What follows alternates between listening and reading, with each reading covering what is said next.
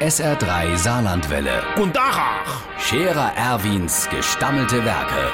wo wir gerade beißen, pass mal auf. Erwin, grad einen Moment noch. Iverichens Irmsche, die Welt ist jo ein Dorf. Sagt man doch. Also ist jo das, wo grad in Russland läuft, nix anderes wie ein Dorf spielt Fußball. So. Und das macht das ganze jo noch umso ärgerlicher.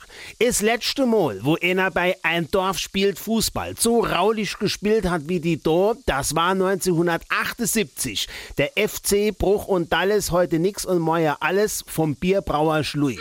Dem sei Mannschaft, die konnt der Gegner auf dem Bierdeckel drunge spielen.